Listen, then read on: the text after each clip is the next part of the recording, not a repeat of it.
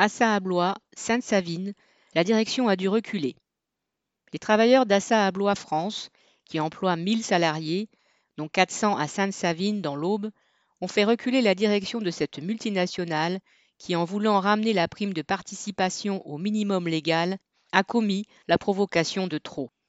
Lors d'un débrayage jeudi 22 avril, l'intersyndicale faisait voter le principe de la grève coordonnée entre les différents sites.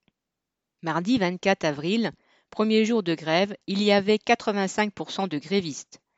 Le soir même, la direction faisait machine arrière en annonçant sa volonté de reprendre les discussions sur la base d'une prime au moins équivalente à un salaire.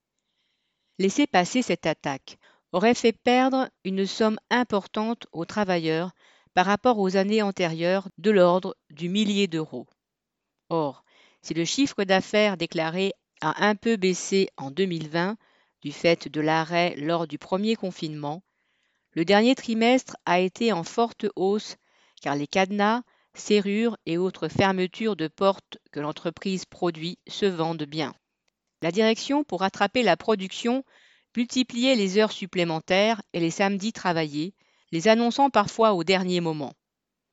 Pendant deux jours, à l'usine de Sainte-Savine, les grévistes ont bloqué l'entrée principale, formant un piquet dynamique soutenu par les militants locaux et par les klaxons des automobilistes.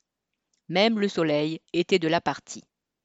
Mercredi 28 avril, à Sainte-Savine, comme sur les autres sites, les grévistes votaient très majoritairement la fin du mouvement, estimant que le recul rapide de la direction était une victoire, tout en se réservant la possibilité de remettre ça à la moindre entourloupe. Les travailleurs d'Assa à Blois ont montré leur force collective et c'est un encouragement pour les luttes à venir. Correspondant Hello.